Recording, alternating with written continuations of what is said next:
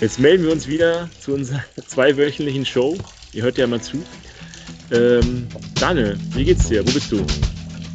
Mir geht's gut, ich bin gerade unterwegs. Ich komme gerade vom Tag des Abwassermeisters. Okay. Kennst du den? Nö. Aus Neubrandenburg. Er war eine super Veranstaltung, hat die DWA mega gut organisiert. Ganz, ganz viele Abwassermeister getroffen, die damals ihre Lehre vielleicht sogar in Neubrandenburg gemacht haben oder ihre, ihre Weiterbildung zum Meister. Ja, war, waren viele interessante Gespräche dabei. Nicht gerade, was das interessanteste Gespräch war, aber ja. Äh, Klaus, wo bist du gerade? Wo erwische ich dich? Ich bin gerade äh, im alten Pumpwerk bei der Hansewasser in Bremen. Das ist quasi ein Vereinsgebäude hier. Das ist das alte Hauptpumpwerk, wo ich hier sitze. Und wir haben hier eine DWA-Veranstaltung. Irgendwie alles DWA, komisch. Haben wir hier auch. Und äh, wir diskutieren gerade über Berufswettbewerbe und so weiter, wie wir das nächstes Jahr organisieren. Ich habe mich jetzt einfach mal hier für unseren Podcast ein bisschen abgesetzt und gedacht, wir müssen unbedingt hier mal mit den Berliner Kollegen sprechen. Und zwar, heute haben wir interessante Themen. Du hast ja gesagt, äh, apropos interessante Themen. Über was sprechen wir denn Mhm. heute überhaupt? Müssen wir, Na, glaub ich, Klaus, unsere nimm uns Gäste doch mal mit. Müssen wir doch mal unsere Gäste fragen. Ja, wir haben nämlich drei sogar heute. Äh, stellt euch doch mal vor, wer ihr seid, was ihr so macht und was ihr uns so erzählen wollt heute. Christopher, fang du mal an. Ja, hallo Klaus. Vielen Dank, dass wir hier sein dürfen. Ähm, hallo Daniel, wie geht's dir? Hi, mir geht's so gut wie dir. Wunderbar. Freut bei mir. Ja, genau. Ja, worüber wollen wir heute sprechen? Wir, wir haben ja schon ganz oft eure tollen Podcaste gehört und äh, ihr habt schon so viele Abwasserthemen abgedeckt und ähm, da dachten wir, das Thema Planung und Bau von den Kanälen als auch von den bei uns auch Trinkwasserleitungen, weil das bei den Berliner Wasserbetrieben alles zusammenläuft, das wäre doch ein, äh, auch nochmal eine tolle, eine tolle Folge, die wir da zusammen kreieren könnten. Ja, und so äh, sind wir heute zusammen und ich habe noch dabei meine Kollegin, die Marie und die Angie. Die können sich auch mal gerne zu Wort melden. Hallo. Ja, hallo, hier ist Janji. Ja, ich bin im Planungsbereich und freue mich auch sehr, heute mit dabei zu sein. Ja, mein Name ist Marie. Ich, äh, jetzt hat der Christopher so schön gesagt, äh, Planung und Bau. Ich für mich gerade ein bisschen vergessen. Ich bin nämlich die dazwischen. Ich bin die aus der Vergabevorbereitung. Also das genau im Staffelstab-System stehe ich genau zwischen den beiden. Bei den Wasserbetrieben. Das heißt, wer plant bei euch und wer baut bei euch? Also ich äh, plane, ich bin Angie. Ich plane die überwiegend doch plant? Trinkwasserleitung. Ja, ich plane. Marie hat das Geld und kauft es ein. Ja, so ein bisschen. Nicht ganz Und auch. Christopher muss, es arbe muss arbeiten. Abarbeiten. So ungefähr sieht es aus, genau. Wir haben ein Staffelstabprinzip ähm, hier in Berlin, bei, wenn es darum geht, die Netze zu äh, sanieren und zu erneuern. Und da geht es quasi los mit der Maßnahmeentwicklung. Da haben wir heute keinen dabei. Ähm, und dann geht es in die Planung. Das würde quasi die Angie dann übernehmen. Die plant, die macht aus leeren Blättern dann volle Blätter und eine komplette Planung. Ähm, und die Marie, die schreibt quasi das ganze LV aus und äh, kümmert sich um die Vergabe. Und ja, wenn alles dann eingekauft ist, die Leistung, dann geht es zu mir in die Bauleitung. Und ähm, wir betreuen dann die Objekte, bis, bis alles wieder, bis das Wasser wieder bergab fließt, äh, wie es so schön gesagt wird bei euch immer. Und anschließend äh, kommt dann noch ein Staffelstab, ähm, der die Rechnungsprüfung, die nochmal nachher alle Rechnungen prüft, damit wir hier schönes Vier-Augen-Prinzip waren bei den Berliner Wasserbetrieben. Und, ja, und dann ist, ähm, ist das auch geschafft. So sieht Kann man die denn- Struktur aus bei uns. Kann man denn sagen, äh, man kennt ja die Leistungsphasen der HAUI. Ähm, oder Klaus, kannst du nochmal die Zuhörer mitnehmen? Oder wer will von euch mal erklären, was die Leistungsphasen der HAUI sind? Oh. Die Planung müsste das doch können, Angie, oder? Oh Gott. Angie. Nimm uns doch mal Ähm, mit. Also ich, ich kann es gar nicht so ausführlich erklären. Ich ähm, bin halt in der Entwurf, also es gibt eine Vorplanung, da wird vorgeplant, da werden alle grundlegenden äh, Details festgelegt und eingeholt. Und dann geht's rüber in die Entwurfsplanung und da bin ich dann im Moment. Also Ja, aber lass uns die mal kurz durchgehen, die Leistungsphasen. Kriegen wir die jetzt zusammen? Oh. Erste ist Grobplanung, ne? Grundlagenermittlung. Grund- Nee, Grundlagen- Grundlagenermittlung. Le- Dann kommt äh, Vorplanung, ne? Genau. Dann kommt Entwurfsplanung, ist die drei. Genau. ist 4? Dann kommt das Genehmigung. angenehmste, angenehmste Genehmigung. Genehmigung. Nee, Genehmigungsplanung. Das ist 4, Genehmigungsplanung. Dann kommt 5, Ausführungsplan. Ausführung. Ausführungsplanung. Dann 6, Das ist meins, Vorbereitung der Vergabe. Vorbereitung der Vergabe. Das ist Marie. Genau. 7, Ausschreibung, Vergabe, Ausschreibung und Vergabe. Ne? Dann 8, Ausführung, Ausführung. Und 9, Gewährleistung. Abnahme. genau, Betreuung. ja, und dann gibt es noch die Bau, äh, die, den, Abnahme. Hm? dann gibt's doch noch die Bau, äh, örtliche Bauüberwachung noch, ne? Das ist Ja, Leistungsphase 8. Leistungsphase 8. Das ist 8, okay, alles klar. Also da wäre der Bau drin, Leistungsphase 8. Leistungsphase 1 bis 2 ist bei uns wahrscheinlich die Grundlagenermittlung und Vorplanung. Dann kommt Angie mit Leistungsphase 3 bis 5. Und dann übernimmt ähm, Marie Susanne bis von 6 und 7. Genau. Dann haben wir es zusammen. Ja. Ja, und, und lebt ihr Und dann kommst du dieses mit der 8. HOI-Thema Ne? noch? Das, Le lebt ihr dieses HOI-Thema? Weil das ist ja nicht mehr verpflichtend, ne? Es ist ja quasi seit einer Weile nicht mehr verpflichtend, aber das wird noch so gelebt, oder? Ja, ich würde schon sagen, ne? durch den Staffelstabprinzip ist es doch eigentlich mehr oder weniger dann geregelt. Ja, weil früher galt das ja als Gesetz, HOI. Ne? Das war ja quasi äh, äh, Pflicht, sich daran zu halten. Und laut EU ist es jetzt nicht mehr zulässig, dass man sich verpflichtend daran halten muss. Und deswegen hat man ja jetzt das Thema, ähm, dass das quasi so eine Art Empfehlung ist, nur noch. Ne? Genau, aber wir halten uns da schon dran. Also, das ist schon Okay. ein guter Leitfaden. Also was die Leistungsbilder angeht, Nebenleistung, Hauptleistung, das ist immer eine gute Grundlage, um ja auch ähm, Verträge auszuarbeiten. Es geht daher nicht mehr um diese Honorartabellen, denke ich, die diese dienen eher der Orientierung. Mhm. Das ist ja der Hintergrund gewesen, dass die EU gesagt hat, man, man soll frei verhandeln können mit Ingenieurbüros. Ähm, und früher war das nicht möglich, da musste man sich an diese Tabellen halten. Das ist ja jetzt quasi der aktuelle Stand, so habe ich das mal verstanden. Ja. Äh, Anne, du wolltest dich unterbrochen. Ja, alles gut. Also wir können ja nochmal zusammenfassen. Ne? Also wir haben hier alle Personen sitzen von Leistungsphase 3 bis 9. Noch 9 vielleicht nicht, aber bis 8 auf jeden Fall. Richtig? Genau. Ja. Dann würde ich einfach mal, da können wir doch mal super ein Beispiel durchgehen, oder? Wir bauen jetzt mal eine neue Trinkwasserleistung. Wie läuft das ab? Genau, also da kriege ich von der Vorplanung, kriege ich äh, die ganzen Unterlagen, die im Vorhinein schon eingeholt wurden, sowie äh, Kampfmittelauskunft oder äh, Bestandsunterlagen und ähm, ja, so der Grobteil halt. Und dann fange ich an zu planen. Dann gucke ich, ob ich ähm, Trassen gleich auswechseln kann oder ob ich in eine neue Umgebung rein muss aufgrund der Bestandsleitung, weil wir da nicht mehr äh, langkommen oder aus irgendwelchen anderen Gründen. Genau, und dann plane ich und dann gebe ich das an den Zeichner weiter, meistens. Der überträgt es dann in die Zeichnung und dann mh, erstelle ich meine Kosten, habe ein bisschen Abstimmungsbedarf teilweise noch äh, mit Ämtern und dann, wenn ich meine Kosten soweit fertig habe, geht es dann rüber zum LV.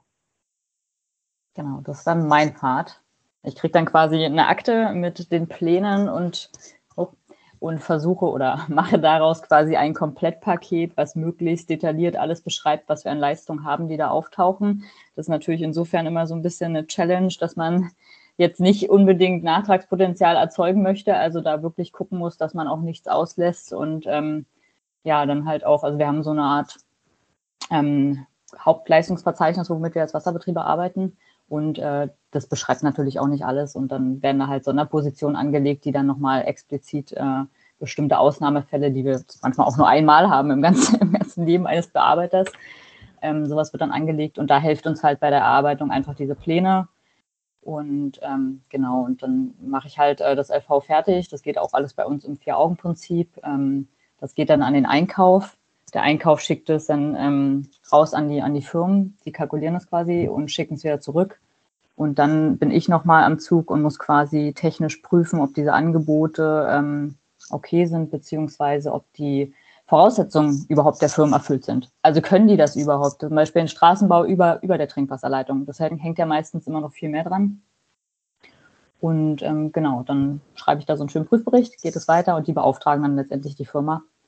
Also eine der Firmen, je nachdem. Ähm, genau, mhm. und dann geht es weiter. Ja. Bist du eigentlich separat die Vergabestelle oder machst du wirklich die technische Prüfung und dann geht es separat zur Vergabestelle? Genau, ich mache nicht die Vergabe an sich. Also das macht uns bei, bei uns separat wirklich der Einkauf, auch diese ganzen rechtlichen Sachen, sage ich mal. Da ich bin wirklich nur für den technischen Teil zuständig. Also ähm, genau die Fragen alle zu klären und dass das wirklich alles äh, auch Firmen sind, die das können und auch Erfahrung haben und genau das ist mein Part. Und mit der Vergabe dann an sich, ich kriege halt mit, klar, wer das wird dann zum Schluss, aber da habe ich nichts zu sagen quasi. Was, was, was, mich interessiert das, ne? weil diese Schnittstelle und auch das, was du ja machst, ist ja so eine Art, ich will nicht sagen Qualitätssicherung.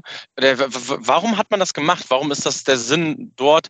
Und warum sagt man nicht, okay, das macht jetzt äh, die Angie noch weiter? Ich glaube, das ist einfach, weil es zu groß wird. Und auch, damit man auch wirklich mehrere Leute hat, die darauf gucken. Ich meine, es gibt Projekte, die sind Jahre in der Planung, dann sind die auch nochmal bei uns eine ganze Weile. Ne? Ähm, das wäre einfach zu, zu viel, glaube ich. Also ja, und irgendwann wird man ja auch betriebsblind denn dafür, ja. ne? wenn man zu lange drauf guckt, dann sieht man Sachen nicht, die andere sofort sehen. Total, ja. Wenn die als extern darauf gucken und dann ist schon besser. Habt ihr, Jetzt, jetzt haben, sind wir ja gerade bei dem Beispiel der Trinkwasserleitung. Habt ihr da jetzt mal ein Beispiel, wo das mal vielleicht auftreten könnte, wo das super viel Sinn macht, dass dann eine, das dritte und das vierte Auge rüber guckt und das prüft an der Stelle? Na, das sind zum Beispiel die Aufbruchmengen. Ne? Da hatten wir jetzt, also hatte ich jetzt mit einer Kollegin das Problem, dass ähm, die einzelnen Schichten angenommen werden und dann im Nachhinein ähm, ähm, nicht alle Schichten wieder aufgebaut wird, sondern so ein Standardaufbau kommt da fehlen dann auch Mengen und da muss dann schon mal miteinander gesprochen werden, ob das dann so richtig ist an dieser Stelle oder nicht. Was man sich dabei gedacht hat, ist schon wirklich nicht schlecht. Wir bedenken dann doch vielleicht mal ein paar Sachen nicht, die dann an anderer Stelle bedacht werden. Mhm. Und Daniel, äh, man hat sich hier auf, auf, Grundlage, weil wir so ein großes Netz haben ähm, und wir einfach davon sprechen, dass wir ungefähr 9000 Kilometer Kanal haben, circa knapp 8000 Kilometer Trinkwasserleitung. Dann kommt nochmal ein über 1000 Kilometer Abwasserdruckrohrleitung dazu. Ähm, haben wir insgesamt sprechen wir von 17.000 Kilometer Netz, was wir betreuen als Berliner Wasserbetriebe. Und das ist natürlich eine enorme Menge. Und wenn man jetzt äh, mit dem Ansatz rangehen würde, ein Prozent äh, wollen wir jährlich okay. davon sanieren oder erneuern, sprechen wir von 170 Kilometern. Ähm, der Ansatz ist sehr sportlich und ist in der Stadt mhm. Berlin sehr schwer zu schaffen. Ähm, aber das ja. ist so ein angestrebter Wert. Und daraufhin ergeben sich äh, hunderte von Baumaßnahmen. Das heißt, wir müssen sehr oft diesen Zyklus durcharbeiten, den wir gerade bei HOI aufge, äh, durchgezählt haben. Und das heißt natürlich, wir müssen gucken, dass wir uns spezialisieren. Und darum Staffelstabprinzip bei uns, bei den Berliner Wasserbetrieben im Bereich der Netze im Bereich der Werke haben wir ein anderes äh, Prinzip. Da darf es ein Mitarbeiter von vorne bis hinten betreuen, aber hier, um die Masse der Baustellen zu schaffen, um wirklich Meter unter die Erde zu bekommen, äh, geht es darum, uns zu spezialisieren, damit es in den einzelnen Bereichen dann auch zügig vorangeht. Daher ja, okay. es, dass man eben die einzelnen Abteilungen geschaffen hat. Bevor wir gleich zu dir kommen, ne, habe ich mal an der Stelle aber trotzdem noch mal eine Frage, damit das so ein bisschen äh, für mich greifbarer wird. Seid ihr denn ein Team und ihr lauft in dem Team mit den Staffelstäben von Projekt zu Projekt? Oder gibt es auch mal, ich sag mal, jemanden anderen, der letztendlich die Vorplanung bis zur Ausführungsplanung betreut und übergibt dann den Staffelstab äh, an Marie? Das kann ich vielleicht ganz gut beantworten. Ähm, also ich habe meist immer jemand anders. Also ich ja. habe ähm, sowohl von der, aus der Planung, also wir haben ja auch teilweise Fremdplanung, ähm, wir haben bei mir sind zum Beispiel auch oft Ingenieurbüros beteiligt. Also manchmal hat man jemanden doppelt. Ähm, und genauso ist es mit der Bauleitung. Ich übergebe ja dann auch die Akte an die Bauleitung, also sehe ich ja, wer das kriegt und das ist auch meistens immer, immer unterschiedlich. Also die wildesten Konstellationen. Ähm, genau. Also es bleibt in dem spannend. Wir sind nicht festgelegte Teams. Ja. Womit hast du die beste Erfahrung gemacht? Inwiefern, ob Eigenplanung oder extern oder? Genau. Oder, Mhm. oder keine Ahnung. Ich, das ist völlig unterschiedlich, sage ich mal. Also es, es kommt ja immer, jedes Projekt ist wirklich so individuell. Ähm, manche laufen wirklich schon, sind schon zwei Jahre in der Vorbereitung, da hängt es dann irgendwie am Amt oder irgendwas ist da. Also das, das ist nicht mal, also menschliche Faktoren meistens eh nicht, aber ähm, also kann, kann ich gar nicht sagen, nee, weiß ich nicht. Ist unterschiedlich, wie es läuft. Manchmal läuft es menschlich super gut zwischeneinander und manchmal passt nicht, aber man macht ja dann das Beste draus. Man möchte, also ich sehe das immer so, es ist eine Gruppenarbeit, wie früher, ne? Man möchte Mhm. zusammen das Ding irgendwie durchbringen und dann macht man das und dann funktioniert das auch. Also Mhm. Das ist ja bezeichnend. Keine schlechten Erfahrungen gemacht. Es ist ja bezeichnend, dass ihr hier zu dritt sitzt. Es scheint ja, dass ihr euch gut, ganz gut versteht in diesem Prozess. Ich, ich stelle mir halt vor, dass die Schnittstellen extrem wichtig sind, die dazwischen sind. Ähm, äh, und wir haben ja jetzt, äh, wir haben ja jetzt doch einige, die dann immer hin und her, und das ist ja wahrscheinlich auch ein rollierender Prozess, ne? Deswegen ist das eine mega gute Überleitung übrigens, Klaus, Ja. zu Christopher noch. Äh, Christopher, ab wann wirst du eigentlich dann mit einbezogen? Ist das wirklich so, okay, äh, die Angie und die Marie, die machen das jetzt und irgendwann kriege ich wirklich den Staffelstab übergeben? Aber du bist ja nachher wirklich dazu da, äh, die Bauausführung zu begleiten. Ähm, greifst du denn schon vorher ein, auch gerade bei der Entwurfsplanung, und guckst mal rauf, um da auch deine Erfahrungen mitzugeben und vielleicht noch ein paar Bedenken? Oder wie Ja. läuft das? In der Regel tatsächlich nicht. In der Regel bekomme ich eine fertige Bauausführungsplanung. Ich bekomme sämtliche Bestellungen. Das heißt, die Firmen sind bestellt, die Lieferanten sind bestellt. Also ich bekomme alle Werkzeuge an die Hand, um wirklich von heute auf morgen mehr oder weniger mit der mit den Bauleistungen zu beginnen. Also das ist schon sehr, sehr komfortabel gelöst an der Stelle. Und ähm, ja, wenn das die Regel ist, gibt es auch Ausnahmen in manchen Fällen, wenn es ähm, ja, wenn man gerne mal nochmal eine Stimme vom Bauleiter hören möchte, dann wird man auch nochmal befragt, äh, wie sieht's aus? Äh, seht ihr das in der Bauleitung genauso? Wir würden es jetzt im Entwurf gerade so lösen. Und da gibt es Mhm. auch mal Vorabsprachen. Aber wie gesagt, auf Grundlage der, der Masse, die wir auch bearbeiten, ähm, geht es in der Regel erstmal durch.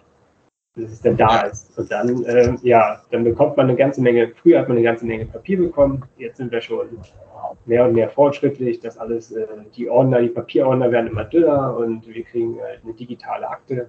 Und da heißt es natürlich erstmal, weil man dann äh, sehr jung in dem Projekt drin steckt und selbst die Firmen, mit denen man jetzt gleich arbeiten wird, die stecken schon viel tiefer in dem Projekt drin, weil die haben ja schon eine ganze Ausschreibungsphase durch. Die haben ja schon kalkuliert und angeboten. Das heißt, die sind schon fit im Projekt und man selber muss jetzt erstmal das LV entgegennehmen, die ganzen Verträge, die ganzen Pläne mal auf, ausbereiten. Ähm, die Pläne sind natürlich unter anderem auch noch im Papier da, ähm, gerade um den Überblick da nicht zu verlieren. Und dann muss man sie erstmal reinarbeiten in das neue Projekt. Und ähm, ja, und dann geht es so Step by Step weiter. Dann vereinbart man den ersten Übergabetermin mit der Planung und spricht mit der Planung äh, und probiert das Maximale an Wissen abzuholen von den Kolleginnen. Äh, alles, was irgendwo nicht jetzt auf Papier geschrieben wird, was zwischen den Zeilen ist, ähm, das erfragt man natürlich, weil es wäre ja schade, wenn das Wissen irgendwo verloren geht Mhm.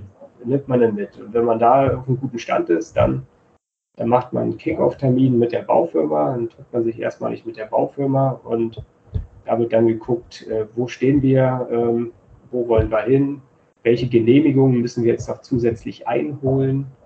Ähm, da geht es immer darum, wir arbeiten ja am Straßenland, das heißt, immer wenn wir aufschlagen, dann, äh, dann bedrohen wir sozusagen den fließenden Verkehr, weil unsere Leitungen sind, äh, sind oft ziemlich groß und liegen natürlich in, in den Straßen drin.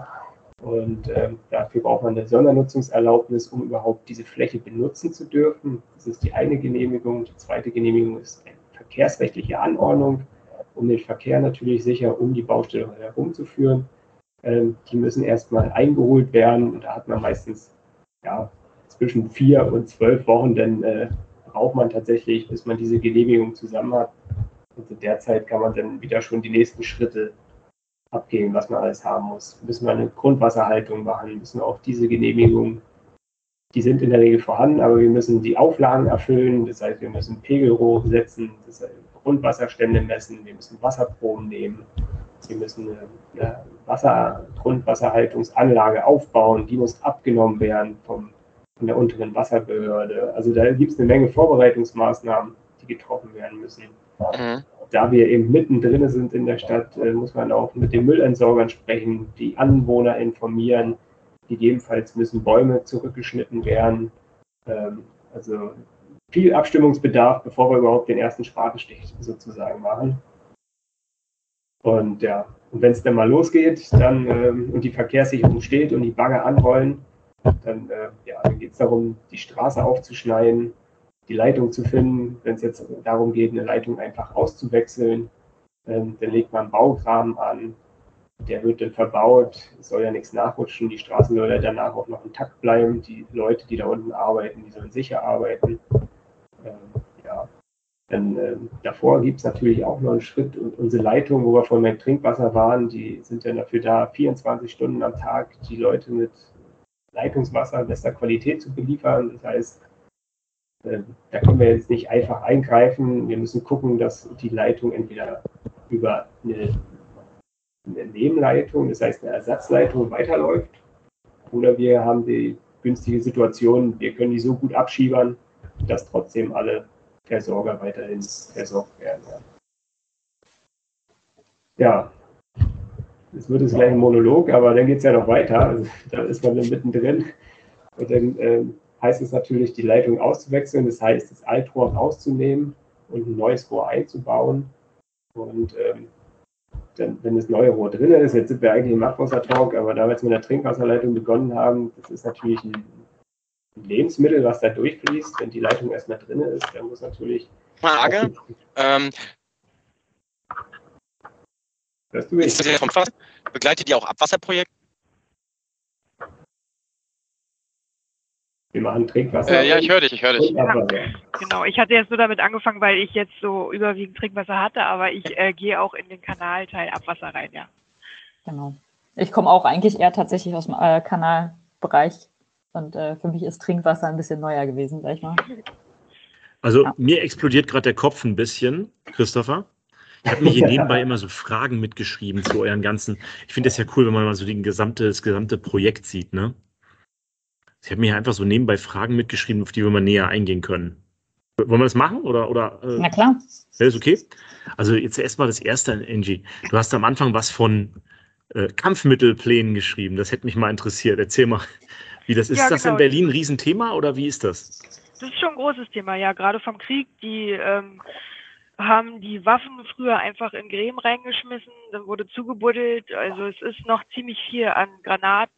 Also, ähm, ich, also ich selber habe noch keine gefunden, aber es sind auf jeden Fall immer Verdachtsflächen, ähm, die ähm, untersucht werden müssen vorher, damit natürlich den Bauarbeitern auf der Baustelle dann nichts passiert. Ne? Also da wäre ja fatal, wenn man sieht ja öfters, wenn eine Bombe gefunden wird hier, dann wird alles stillgelegt und da sollte man doch im Vorhinein schon mal gucken, dass man äh, vieles äh, sichtet, findet und dann vielleicht auch schon mal äh, dann beseitigen kann.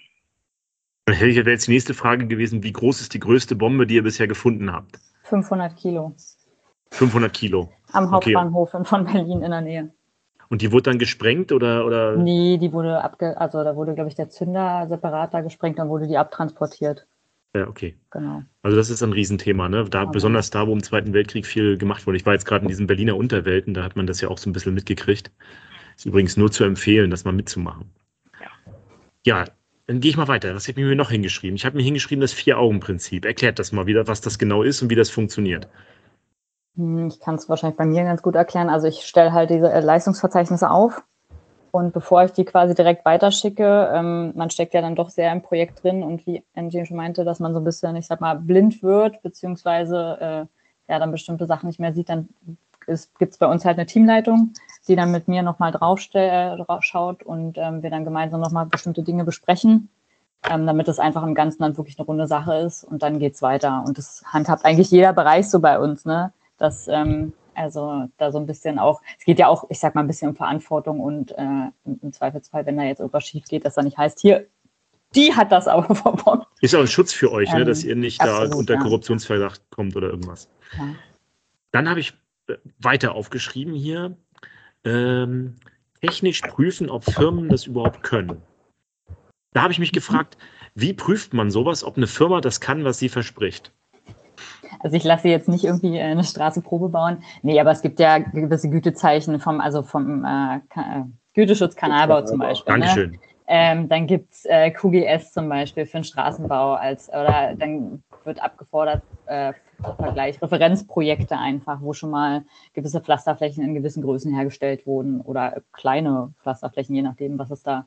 Also gibt es unterschiedliche Zertifikate und wir müssen halt gucken, wenn wir so eine Maßnahme auf den Tisch kriegen, was muss denn eine Firma können, um das quasi qualitativ gut herstellen zu können und dann ähm, nehmen wir das Was ist denn da so regelmäßig gefordert? Was muss man bringen als Firma, um in, Be in Berlin überhaupt einen Graben ziehen zu dürfen?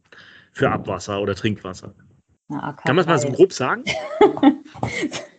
äh, ja, also eine, ja, jetzt ist natürlich gut, äh, man kennt die ganzen Abkürzungen, ne, wenn man jetzt die ganzen Sachen äh, ausgeschrieben, aber eine AK3 nennt sich das im Kanalbau, sag ich mal, das ist so das Geringste, das können auch die kleineren Firmen definitiv bringen. Das heißt, ich glaube, bis drei Meter ähm, Bauwerke und bis, oh, jetzt müsste ich lügen, ich glaube, deren 300 oder so. Ähm, das sind dann zertifiziert, die Firmen, ja? Genau, die haben vom Güteschutz, gibt es ja Güteschutz, Kanalbau hört man ja öfter mal. Ja. In der KA ist da auch manchmal Werbung dafür. Also das muss man haben, sonst hat man gar keine Chance wahrscheinlich, ne, bei euch irgendwas zu machen. Ja, also ich weiß nicht, es gibt halt, wie gesagt, auch Sachen, wo bestimmte Referenzprojekte äh, oder Sachen also eingeschickt werden können, aber was jetzt, wo das genau rechtlich da ist, dann immer so, äh, da, da steigt es bei mir dann aus quasi. da muss ich mir dann auch Beratung holen nochmal. Ähm, genau. Aber äh, das fordern wir ab. Okay. Und, und Christopher, du musst dich ja dann damit auskennen, was da drin steht in dieser, in dieser Norm, ne? damit du weißt, was du fordern kannst von deinen Firmen dann auch vor Ort, ne? Nee, tatsächlich ähm, kenne ich die nicht auswendig, die Güteschutzkanalklassen, weil ähm, ähm, wenn, wenn die das natürlich vorher alle weggeprüft haben, dann weiß ich mhm. ja, dass ich jetzt mit qualifizierten Firmen draußen arbeite.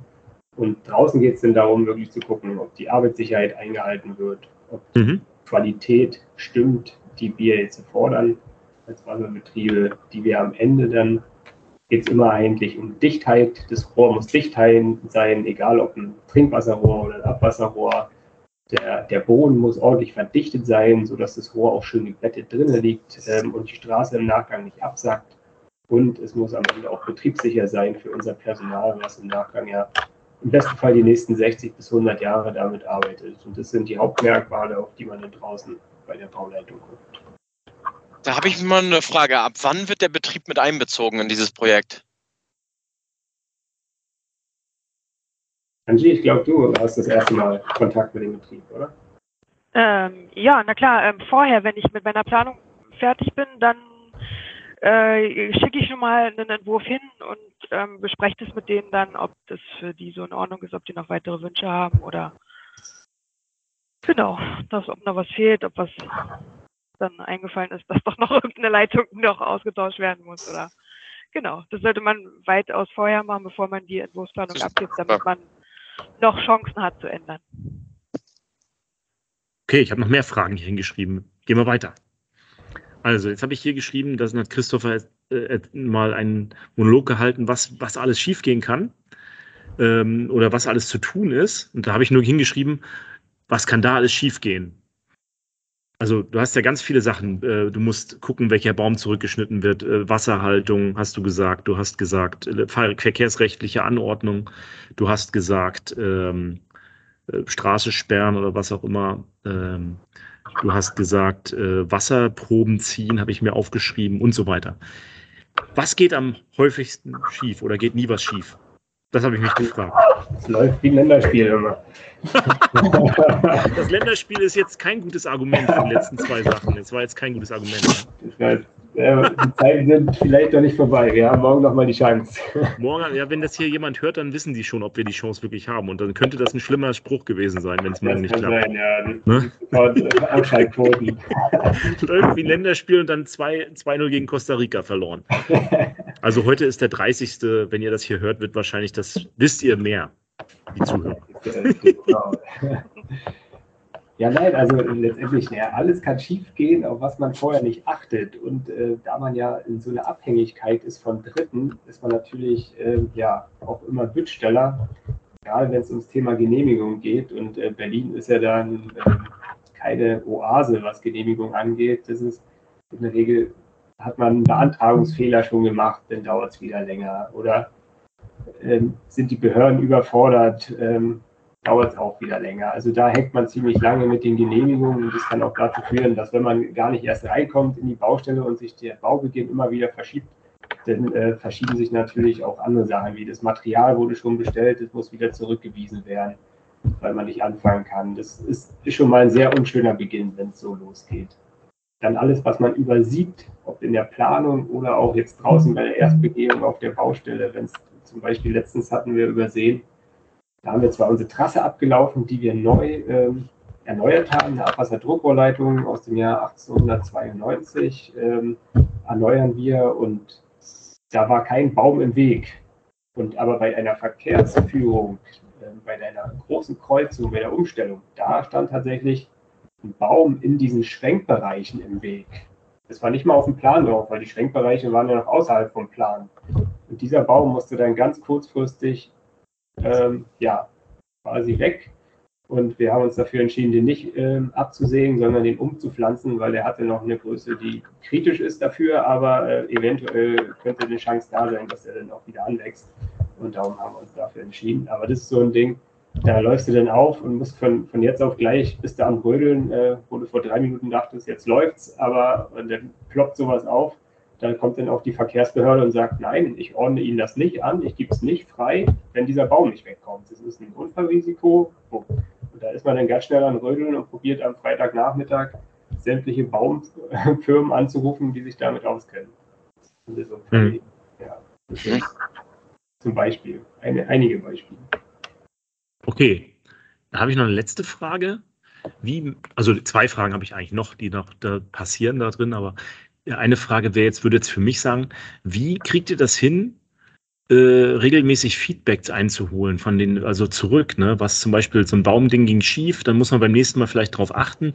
Gibt es da einen Standard bei euch? Habt ihr da regelmäßig Treffen, in denen ihr das macht? Oder geht das auf kurzem Wege? Oder, oder äh, gibt es Feedback, Runden Lessons Learned bei jedem Projekt? Oder wie macht ihr das?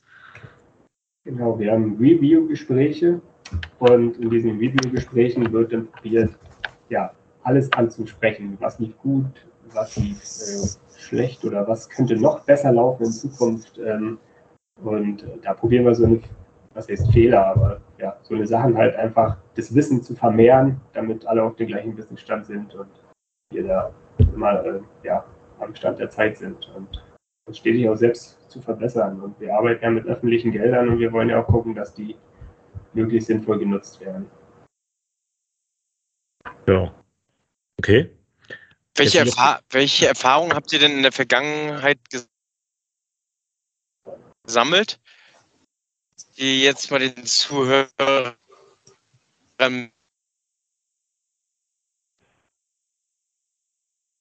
ja, Daniel, du bist weg. Also wahrscheinlich will Daniel fragen, welche, welche Erfahrungen waren so die größten Nicht nochmal die gleichen Fehler machen.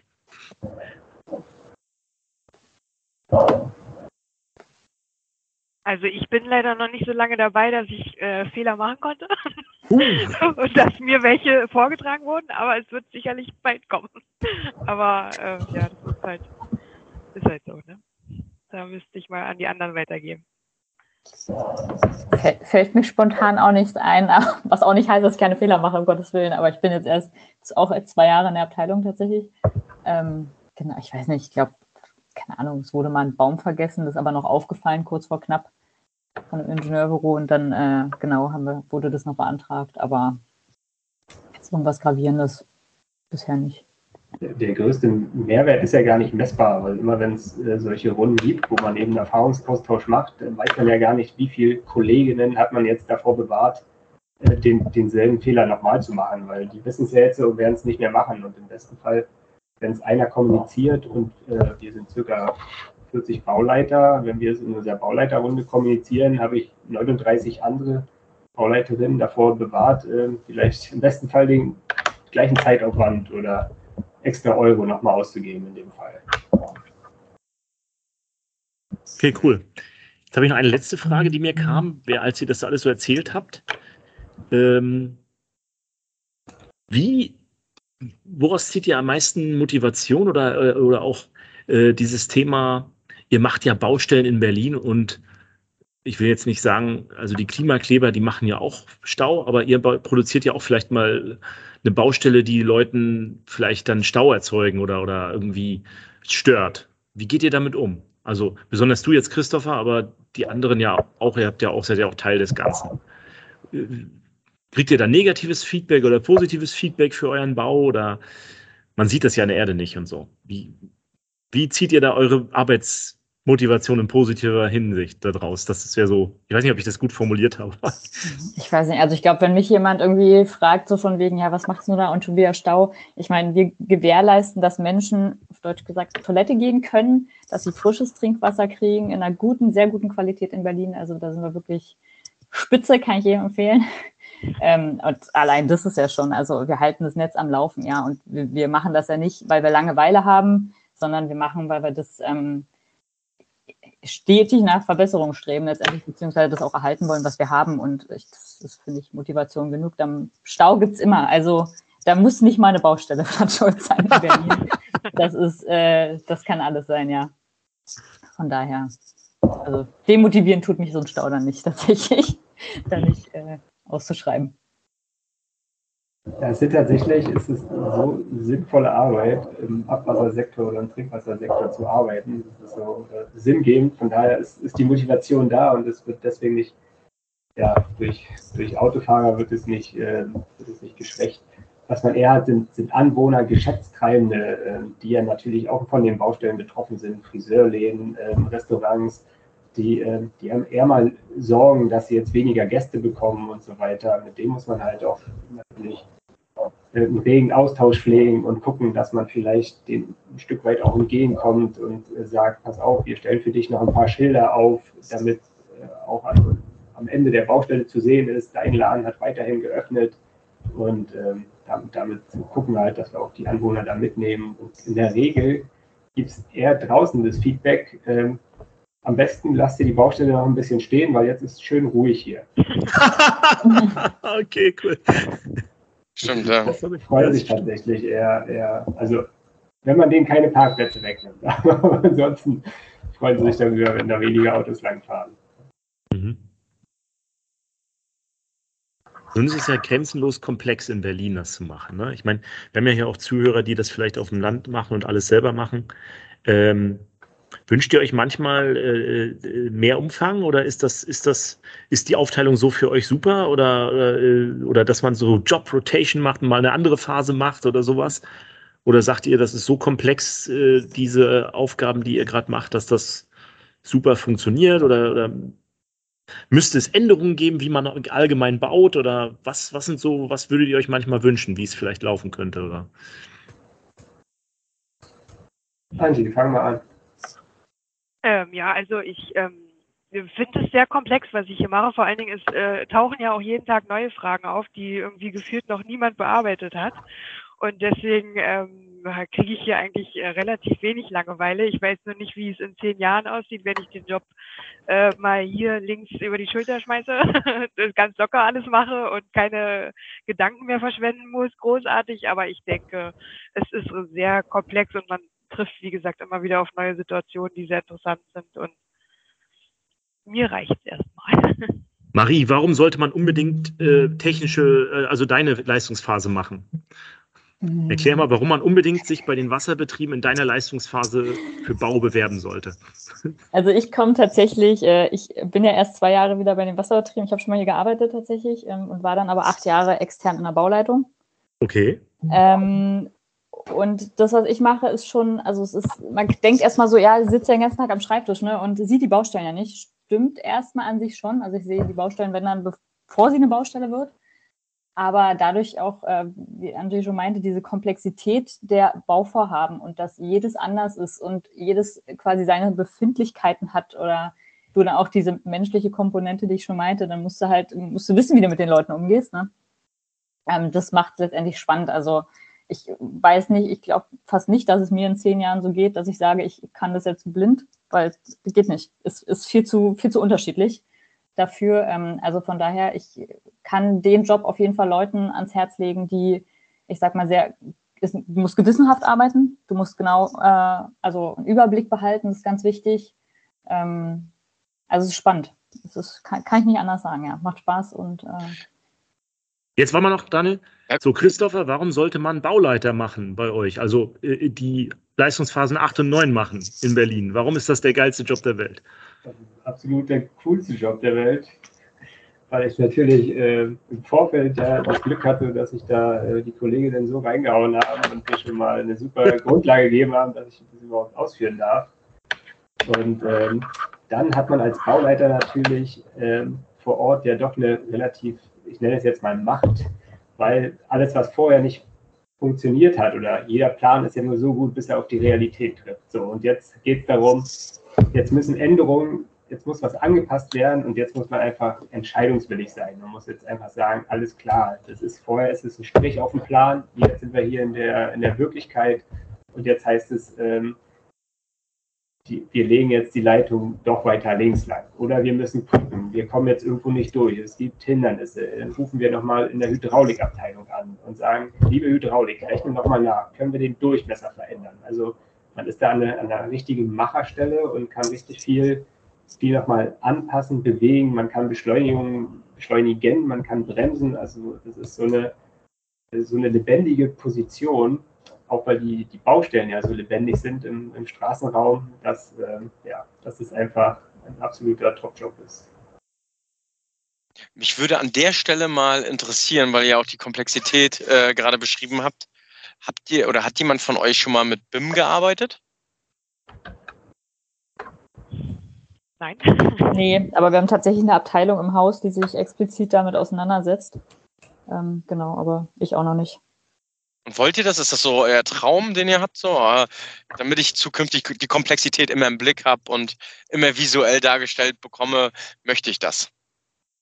Wünsche ich mir das. Es steht im Strategiepaper der Berliner Wasserbetriebe, dass auch dieses BIM mit angenommen wird. Ähm, wahrscheinlich Bereiche, gerade wir haben ja auch einen Hochbau, der Werkebau ist ja ein Hochbau, da äh, macht sich BIM an manchen Stellen wahrscheinlich erstmal besser. Aber ja, ich glaube, um BIM wird werden wir alle nicht drum herum kommen. Also Film, Film wird sich etablieren. Ja. Ich habe mal gehört, ich war mal auf einem Vortrag, ähm, habt ihr auch vorgetragen, die Berliner Wasserbetriebe, und da wurde geäußert, dass ab Bauvoluminas von äh, 10 Millionen BIM angewendet werden wird. Da sind wir locker und oft drüber. Tatsächlich. Mhm. Ja, krass. Also es liegt noch nicht unter diesem, unter dem diesjährigen äh, Weihnachtsbaum, sondern ist noch für die nächsten äh, das Jahre. Heißt, das heißt, wenn das mal sich mal durchgesetzt hat, müssen wir euch drei wieder einladen und dann berichtet ihr uns, Building Information Management heißt das ja, wie das dann in Berlin umgesetzt wird. Das ist dann Folge 2. Also mich hat das jetzt total begeistert, sage ich mal, wie begeistert ihr auch von eurem Job seid. Ich habe mir das vorher nicht so vorstellen können, was da so passiert, muss ich ganz ehrlich sagen. Ähm, von daher äh, cool, ja. Also da müssen, ihr müsst uns mal auf eine Baustelle einladen, dann, dass wir mal kommen dürfen und mal gucken dürfen. Es gibt die Infraspray in Berlin und Potsdam. Das ist abwechselnd eine, eine Kongressmesse äh, sozusagen für eben genau Baustellenbegehungen.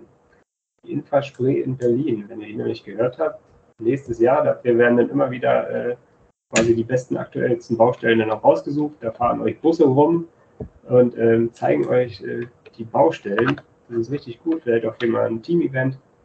Und, aber ansonsten könnt ihr jederzeit, wenn ihr in Berlin seid, einfach mal durchrufen. Das, Angebot nehmen, wir, das Angebot nehmen wir gerne an äh, und melden uns mal bei euch und dann machen wir mal ein paar Social-Media-Bilder auch von Baustellen in Berlin und ähm, ja, stellt euch vielleicht mal mit vor. Aber Daniel, mich, mich würde, genau, äh, mich würde trotzdem noch eins interessieren. Ne? Also fünf Fragen, auf die würde ich nachher zum Schluss verzichten, weil das ja schon sehr, sehr gute persönliche Fragen waren, ne? die technisch sind. Ähm, aber ich habe noch eine technische Frage, die auch an euch gerichtet ist. Jetzt ähm, haben wir jetzt keine irgendwie Tipps bekommen, ne, was man zukünftig beachten soll von vergangenen Fehlern. Was sind denn bisher die größten Herausforderungen gewesen für euch? Nennt man ein Beispielprojekt und sagt, ganz ehrlich, davor saß ich, bin fast verzweifelt und nachher habe ich die Lösung gefunden. Was war das? Das sind also bei mir sind es überwiegend so interne Regelungen, die man dann über fünf Ecken führen muss und um Informationen herauszubekommen und dann doch wieder am Anfang landet. Also ähm, genau, das ist so, äh, das kann aber in jedem Projekt passieren. Da kann ich jetzt gar nicht so großartig ein Projekt nennen. aber es sind doch immer die Abstimmungen und auch die ganzen Abstimmungen mit den ähm, mit dem Senat und so, was doch dann manchmal ein bisschen verzweifelt, woran man verzweifelt dann, ja. Da merkt man halt auch, dass viel Projektmanagement mit drin, ne? Also es ist nicht nur irgendwie technisch, ich rechne hier mal was aus und dann setze ich das so um, sondern viel Organisation, viel kümmern, viel ja, ja. Dinge links und rechts aussehen und ja, sich drum kümmern einfach. Marie, wie ist das bei dir? Hm, was ist deine größte Herausforderung gewesen bisher?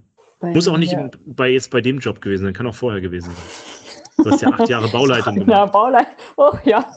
Äh, wenn sie dich am äh, Samstagabend anrufen, nachts um drei oder so, weil sie Nachtschicht haben und sagen, wir brauchen jetzt dieses eine Teil und wenn das jetzt nicht da ist, dann äh, können wir nicht weitermachen und du dann losrennst. nee, es, ja, so eine Sachen halt. So, das, was Christopher letztendlich auch meinte, diese oftmals auf dem Bau äh, spontane Änderungen, die jetzt sofort aber quasi bewältigt werden müssen, sonst geht die Welt unter. Ähm, das habe ich jetzt bei mir aktuell in der Tätigkeit nicht. Ähm, bin ich auch ganz froh darüber, ehrlich gesagt. Aber Christopher, wie reagiert ihr dann? Also ich würde doch, da, also wie reagierst du, wenn jemand zu dir sagt, du jetzt aber jetzt aber sofort?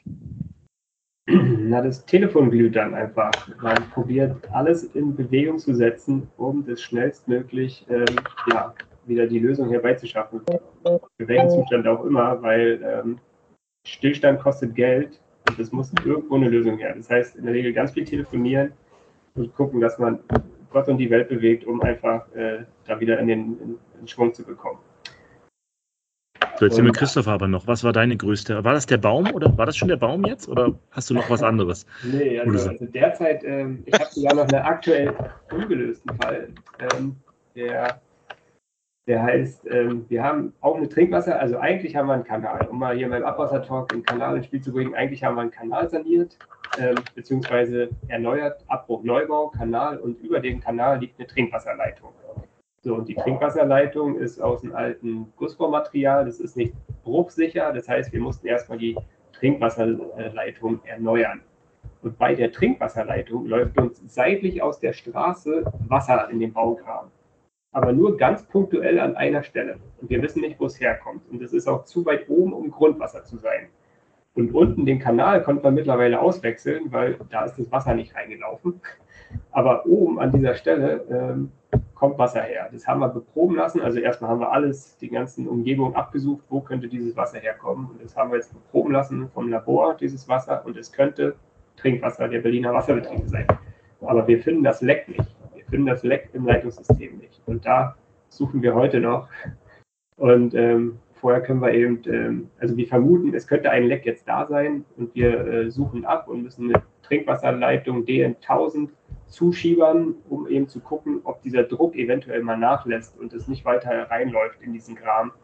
Und das ist äh, ja gerade noch eine sehr ungelöste Aufgabe, wo ich dann natürlich auch nicht mehr alleine bin, weil wie gesagt, da muss man die Hebel in Bewegung setzen, seinen Kollegen mitnehmen ähm, die denn so eine große Transportleitung auch mal zudrehen könnten, weil das kann man nicht einfach mal so machen.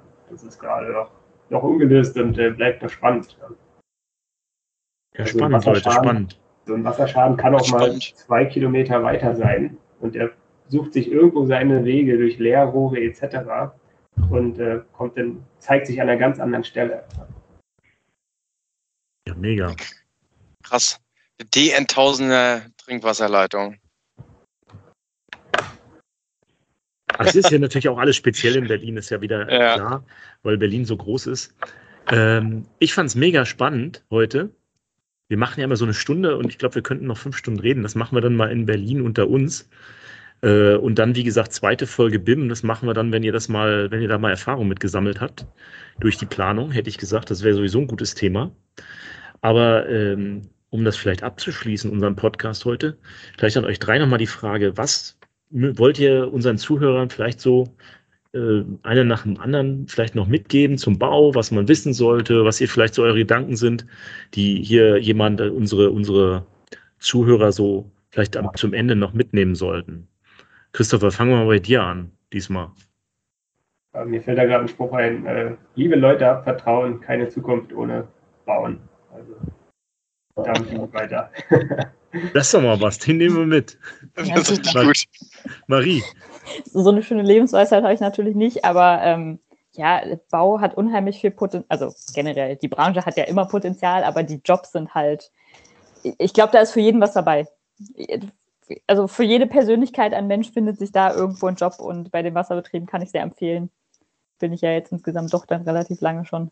Ähm, genau, also da ist keine, keine Mühen scheuen oder einfach mal versuchen und ähm, da findet sich zu jedem Topf der Decke. Cool. Genau, das würde ich fast, fast auch sagen. Das ist einfach, man muss den Mut haben, also sich trauen, machen und auch Interesse ist sehr wichtig und ähm, ich kann es jedem nur nahelegen, sich bei der BWB zu bewerben. Das ist ein tolles Unternehmen. Es hilft sehr viel im privaten Bereich auch und ähm, es ist super. Ich kann es nur jedem empfehlen. Ja, äh, super, danke dafür. Ich habe trotzdem noch mal eine kurze Frage, ganz kurze Antwort. Wasser oder Abwasser? Marie, fang an. Wasser oder Abwasser? Abwasser. Angie. Abwasser. Wasser. Christopher. Abwasser, ganz klar. Super Schlusswort für den Abwasser. Ein super Schlusswort für den Abwasser-Talk. Leute, ganz, ganz vielen Dank, dass ihr dabei gewesen seid. Klaus, hast du noch irgendwelche letzten Worte? Ja, Pantarei, das Wasser fließt immer bergab. So, ciao. Ja, sehr cool.